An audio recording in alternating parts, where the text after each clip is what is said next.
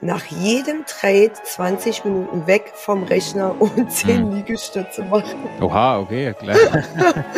Sehr gut. Ich habe die 10 nie geschafft, aber ich war weg vom Rechner.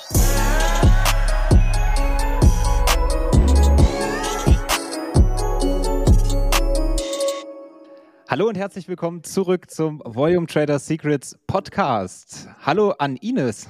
Hallo. Ja, ich habe es mir, äh, jetzt ist es wirklich im Kopf drin. Immer Ines zuerst. Hallo Daniel. Moin, moin. Daniel Gottsmann natürlich, hat man aber an der Stimme schon erkannt. Und der liebe Max ist auch wieder da. Hi Max. Grüezi. Max, du hast dir ja auch am meisten hier äh, Urlaub genommen, ne? Du warst ja ein bisschen länger jetzt nicht mehr da. Ja, ja, ja. muss auch mal sein. Muss auch mal sein, absolut. Genau. Die anderen haben wir alle schon äh, dieses Jahr mal gehört, dich noch nicht. Deswegen freuen wir uns natürlich auch, dich wieder hier mit am Start zu haben in der heutigen Folge. Und du bringst auch direkt die Themen heute mit, weil wir hatten ja lange keine Mythos-Folge mehr vom Mythos Max, ne? Genau. Mythos Max ist wieder einsatzbereit.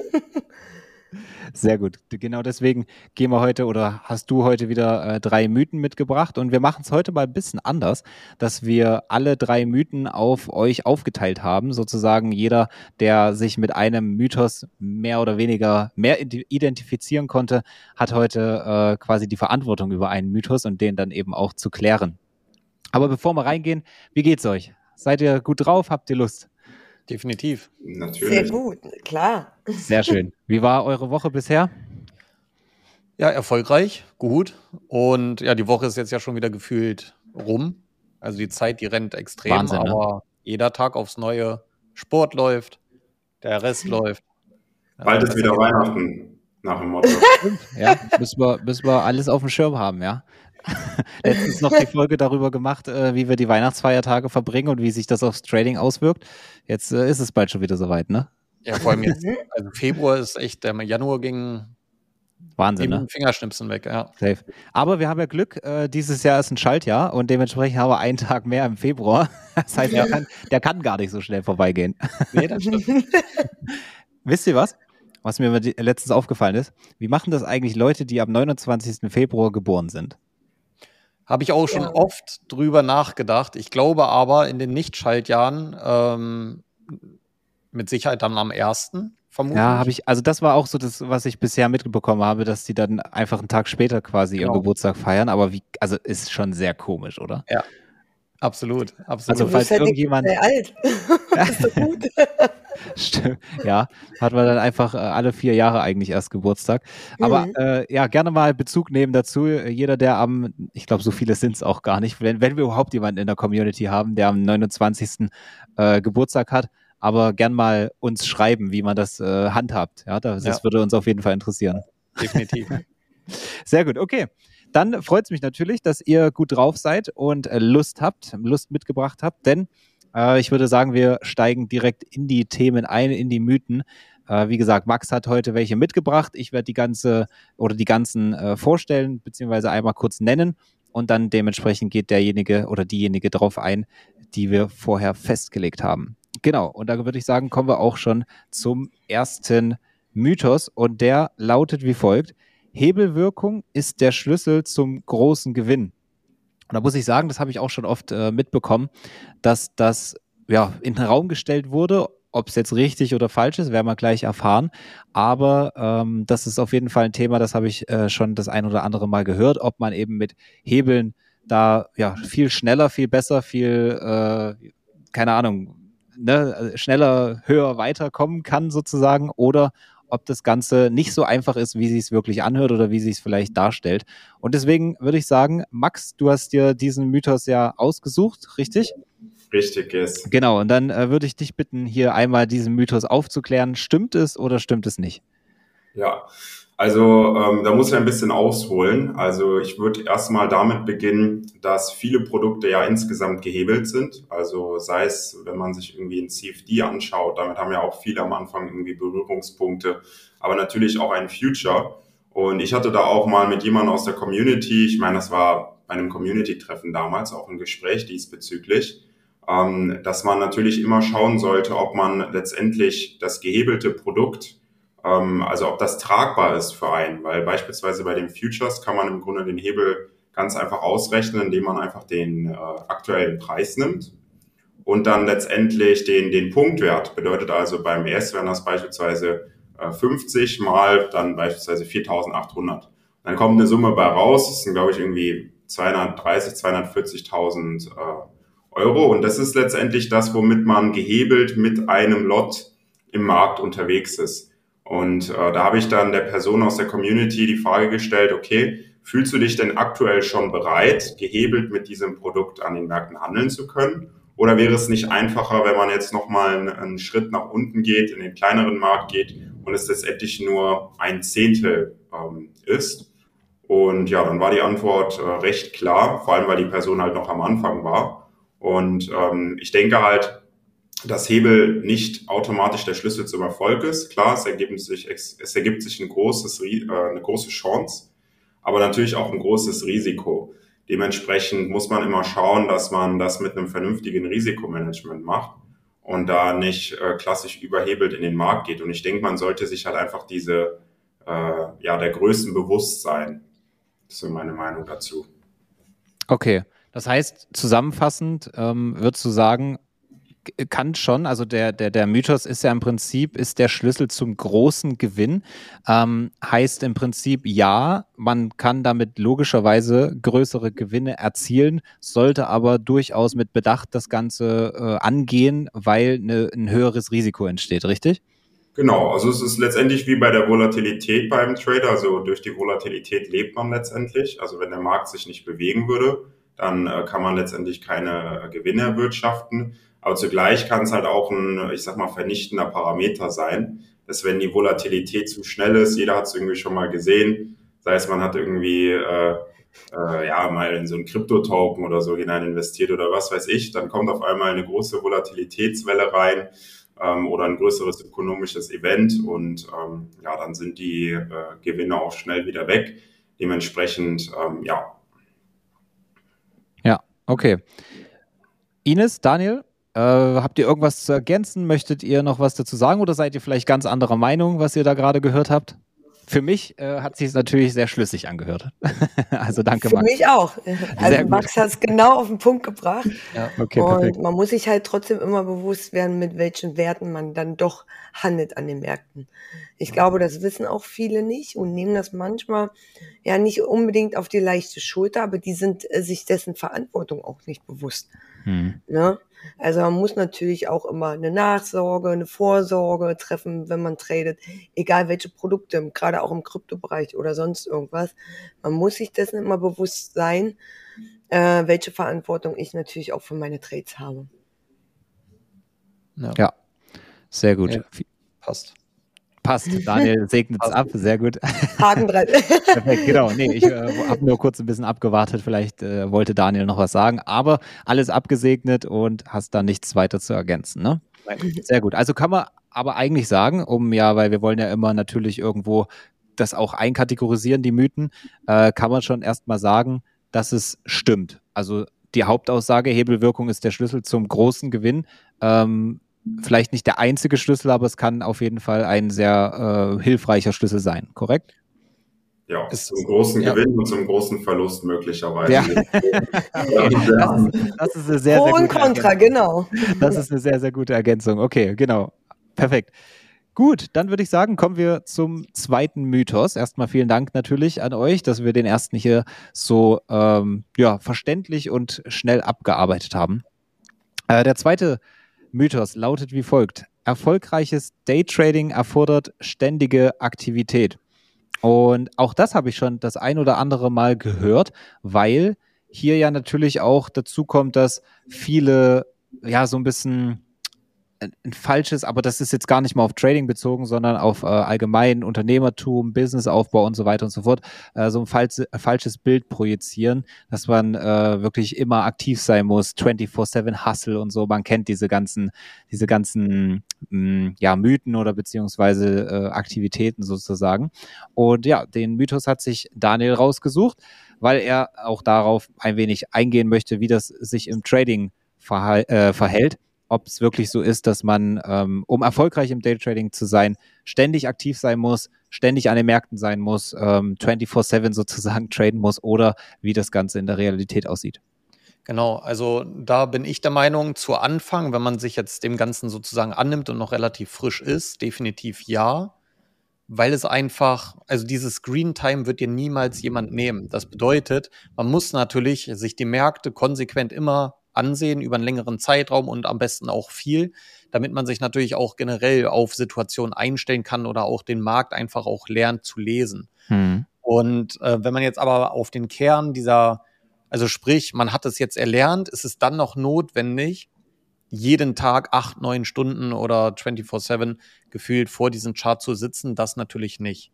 Ja, also da reicht es im besten Fall, im besten Fall zwei Stunden, sage ich jetzt mal, oder vielleicht sogar auch noch kürzer. Hängt natürlich dann auch von dieser Herangehensweise ab, die man dann verfolgt. Sollte man jetzt zum Beispiel längerfristige Trades halten, ist natürlich schon eine tiefgründige Analyse definitiv notwendig, die dann auch ein bisschen mehr Zeit in Anspruch nimmt. Aber grundlegend ist es eben so, ähm, ja, mit gut zwei Stunden am Tag kommt man dann definitiv hin. Ja. Mhm. Also klar, wenn man jetzt sehr kurzfristig tradet oder scalpt, dann ist man vielleicht auch schon nach zehn Minuten durch. Ja, das ist möglich, je nachdem natürlich, was für einen Anspruch man hat oder ähm, wie viel man jetzt gerne als Tagesgewinn sich in Anführungsstrichen gesetzt hat. Ja, man soll natürlich nicht darauf beharren und diesen Tagesgewinn, oh, ich muss den unbedingt erreichen, egal Safe. was ist. Das ist natürlich dann wieder ein anderer Mythos oder ein anderer Fehler, sage ich jetzt mal. Aber grundlegend kommt man, wenn man das alles erlernt hat, gut mit zwei Stunden am Tag aus ja. wo sich dann auch schon gute Gewinne erzielen lassen, ja. Ja, okay. Ähm, ich will mal ganz kurz doch so ein bisschen zum Anfang zurückkommen, was du gesagt hast. Das fand ich nämlich sehr interessant. Heißt das, man kann eigentlich davon ausgehen, dass je mehr Erfahrung du hast, dass du auch weniger Zeit am Markt brauchst? Also so eigentlich ja. wie mit jeder Aktivität, mit jedem Hobby, mit jedem Beruf sozusagen. Je mehr du an Erfahrung sammelst, umso schneller, besser, strategischer, äh, gezielter, je nachdem wirst du halt effizienter. Ja. Genau, du wirst effizienter. Natürlich hängt es auch unter anderem von anderen Faktoren, wie zum Beispiel auch eine Marktphase ab. Ne? Da sind wir wieder bei diesen längerfristigen Trades zum Beispiel, die dann halt auch mal an einem Tag auch mal nicht kommen. Also es ist auch legitim zu sagen, ich gehe jetzt an den Markt, bin jetzt zwei Stunden, nehme ich mir die Zeit und in diesen zwei Stunden gibt es vielleicht auch kein Setup. Sowas ist möglich. Ja. ja. Dann hat man an dem Tag zwar zwei Stunden davor gesessen, gab aber nichts. Okay, ist halt so. Mhm. Aber dafür gibt es dann halt vielleicht an einem anderen Tag zwei oder drei Setups oder wie auch immer. Und dadurch holt man natürlich dann wieder äh, den anderen Tag in Anführungsstrichen so ein bisschen raus. Ähm, genau, aber so wie du meintest, man wird definitiv effizienter, desto besser man die Märkte lesen lernt. Okay. Oder mhm. desto länger man sich auch mit dieser Materie im allgemein beschäftigt. Ne? Ja. Okay, spannend. Und wie würdest du sagen, also was ich jetzt so noch im Kopf habe, ist eigentlich, dass gerade im Trading ich oft gehört habe, dass wenn man zu lange am Markt ist, es auch äh, zu Fehlentscheidungen kommt. Also gerade der Punkt, dass man äh, dann ins Overtrading kommt und dadurch dann halt eben Fehlentscheidungen äh, entstehen und so weiter. Äh, wie schätzt du das Ganze ein? Ähm, definitiv. Also das ist auch so ein Fall, weil gerade auch das sehr kurzfristige Traden, da gibt es natürlich auch sehr viele Situationen und wenn man doch schon einen guten Gewinn hat, mit jeder Möglichkeit besteht ja auch ein gewisses Risiko, dass man auch mal einen Verlust erleidet, ja? ja. Und wenn man nicht weiß, wann Schluss sein soll, kann das definitiv so mal vorkommen. Ein gutes Plus, man hätte aufhören sollen und auf einmal macht man noch ein, noch zwei und auf einmal ist der ganze Tagesgewinn weg. Äh, oder vielleicht sogar auch im Worst Case der ganze Wochengewinn. Also das Risiko besteht definitiv deswegen sollte man sich auch maximal so ein Trade-Limit setzen bezüglich, wie viele Trades an einem Tag mache ich. Ja. Und das hilft auch vielen. Ja. Hm. Okay, cool, ja. Das ist, äh, wie würdest du sagen, dass, also jetzt haben wir auf der einen Seite das, den, den Punkt, dass wir sagen, okay, je mehr Erfahrung du hast, umso besser wirst du. Logisch, ja. ist überall so, ne? Müssen wir nicht drüber, ja. müssen wir nicht drüber diskutieren. Auf der anderen Seite kommt man halt dann eben auch schnell in dieses Overtrading rein und ähm, ja, hat dann, ist dann so in so einem Psycho psychologischen Dilemma, glaube ich, oder?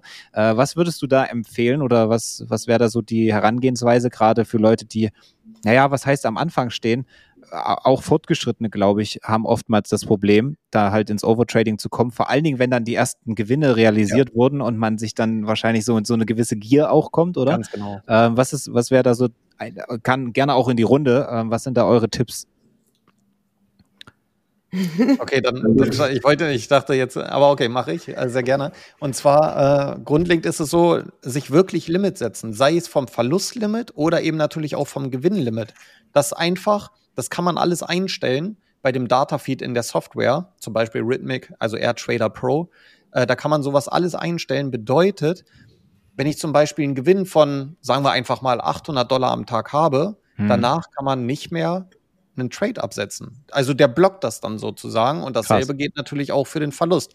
Mhm. Sagen wir mal, jemand hat 300, 400 am Tag Verlust und dann blockt er das und dann lässt er einen nicht mehr in eine Position reingehen. Und ein wichtiges und gutes Risikomanagement ist eh das A und O. Wenn das nicht besteht, kann das Konto so groß sein, wie es will, das ist irgendwann weg. Safe. Aber es ist ja. voll spannend, dass du das sagst, weil das wusste ich tatsächlich auch noch nicht. Also ich lerne hier jede Folge irgendwie was ja. Neues mit dazu. Ist richtig cool.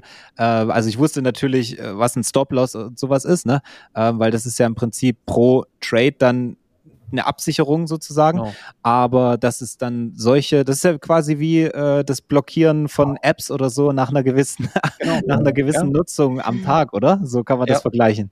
Und das ist wirklich wichtig. Also wir kennen es ja auch, manche, die starten plötzlich ihre Software wieder, obwohl sie fertig waren, ne, weil sie ja, noch weitermachen wollten oder den Verlust nicht akzeptieren oder den Gewinn, der ist doch noch nicht so hoch, wo ich mhm. mir auch sage, ey, du hast gerade einen einen Wochenurlaub ertradet, sage ich jetzt mal, für ja, deine ja. Familie, wieso machst du noch weiter und riskierst in Anführungsstrichen dann wieder für neue Setups, ne? Ja. Oder weil man muss einfach wissen, und die meisten lernen es wirklich erst mit der Zeit, das ist einfach so, diese, dass mal diese Steine in den Weg gelegt werden, ja, oder dass man mal stolpert aufgrund eines, ja, ich nenne es jetzt einfach mal frei raus, dummen Fehlers, indem man ja, einfach nicht weiß, wann Schluss ist. Und da muss langfristig gesehen mit Sicherheit jeder mal durch, ne? Mhm.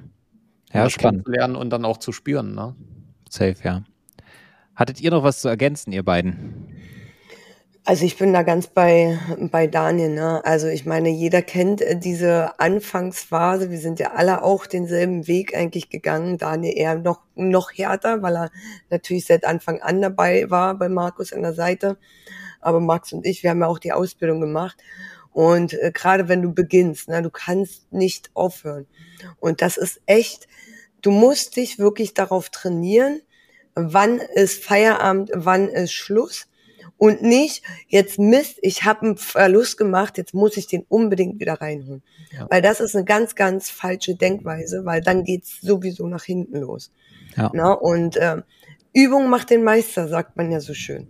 Und nur Übung und Screen Time bringt äh, letztendlich eigentlich auch das Vertrauen in dein eigenes Setup und du lernst halt den Markt kennen, was natürlich für deine Tätigkeit extrem wichtig ist. Das ist wie eine normale Ausbildung. In der Ausbildung wiederholst du deine Sachen auch immer wieder, immer wieder. Und durch Wiederholung bekommst du dann eigentlich so das Vertrauen und natürlich auch das Verständnis für die Sache, die du tust. Ja. ja. Vielleicht noch ergänzend dazu, also ich denke, was auch interessant ist, sind so diese psychologischen Aspekte dahinter. Also äh, warum entsteht das denn eigentlich, dass man jetzt wieder dann die Trading-Software startet, wenn man eigentlich gesagt hat, man macht Schluss? Es kann oftmals Gier sein, das ist aber auch an der einen oder anderen Stelle Langweile, Frustration. Und ich denke, wenn man ähm, das rechtzeitig für sich erkennt, dann ist man auch nochmals einen ähm, ja, Schritt voraus. Ne? Also dass man mhm. sich da einfach selbst einschätzt und dann quasi auch zurücknimmt aktiv. Ja, safe. Guter Punkt auf jeden Fall. Okay, dann würde ich sagen, habe diesen ähm, Mythos abgearbeitet. Also ständige Aktivität braucht es dementsprechend nicht. Also zumindest auf lange Sicht und auch teilweise auf kurze Sicht aufgrund des Overtradens und so weiter. Dementsprechend können wir diesen Mythos als falsch einstufen, korrekt? Sehr gut. Okay, dann kommen wir zum dritten und damit letzten Mythos und äh, damit auch zu Ines. Und zwar immer gewinnen durch schnelle Entscheidungen. Das ist im Prinzip äh, der nächste Mythos. Äh, wir hören es ganz, ganz oft, ja, in allen möglichen Bereichen, schnelle Entscheidungen äh, zu treffen. Nur, man hat nur Erfolg, wenn man, wenn man schnelle Entscheidungen trifft und so weiter, ja. ähm, wie ist das im Trading? Wie verhält sich das da? Ähm, kann man das genauso aufs Trading übertragen oder sollte man das lieber ein bisschen anders betrachten, Ines? Also man beantwortet ja eigentlich eine Frage nicht mit einer Gegenfrage, aber ich mach's jetzt mal. Ich bin einfach ja, mal frech. Mach mal. Nur weil du am Rechner, nur weil du am Rechner schneller klicken kannst als ein anderer mit seiner Maus, heißt es nicht, dass es den besseren Erfolg bringt. Kannst du schnell klicken mit deiner Maus? Ich habe zwar keine Maus, ich benutze keine, so, aber, okay. äh, aber ich kann dir die Frage trotzdem beantworten ja. Äh, mit Ja. du kannst schnell klicken, siehst ja, du, aber. Denke ich schon. Also, also gehe mal davon aus. aber es ist ja nicht Voraussetzung, dass ich, sage ich mal, jetzt nur auf das Mausthema bezogen, äh, nur weil ich halt, wie gesagt, schneller mit der Technik umgehe als andere, heißt es nicht, dass ich erfolgreicher bin. Ja. Es kommt immer auf die Strategie an. Mhm. Bin ich kurzfristig, langfristig, mittelfristig unterwegs? Natürlich hat jede Setup, jede Strategie auch ihren eigenen Vorteil, manche Nachteile auch natürlich. Deswegen sagen wir auch immer, jeder muss einfach das Passende für sich selber finden. Äh, ich beziehe das auch gerne mal so auf den Trading Floor. Da ist zum Beispiel so zu Beginn im Trading Floor sind alle Teilnehmer so aufgeregt, dass sie nicht ihren Platz verlassen, wenn sie in einem Trade drin sind. Und ich würde so mal behaupten, so äh, Mittwoch, äh, wir haben ja immer feste Essenszeiten und da ist es immer so, dass wir dann halt auch wirklich essen gehen und die Trades laufen. Na, also ich treffe natürlich eine Entscheidung für ein bestimmtes Setup, für eine bestimmte Strategie ich gehe an den Markt und treffe natürlich eine Entscheidung für meinen Trade. Und dann kommt auf die Laufzeit dran an.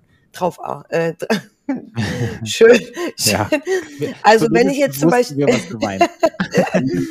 wenn ich jetzt zum Beispiel den Daniel Reck als Beispiel nehme, er skalpt. Er ist sehr kurzfristig unterwegs und macht natürlich auf seine Art und Weise seine Profits. Ne?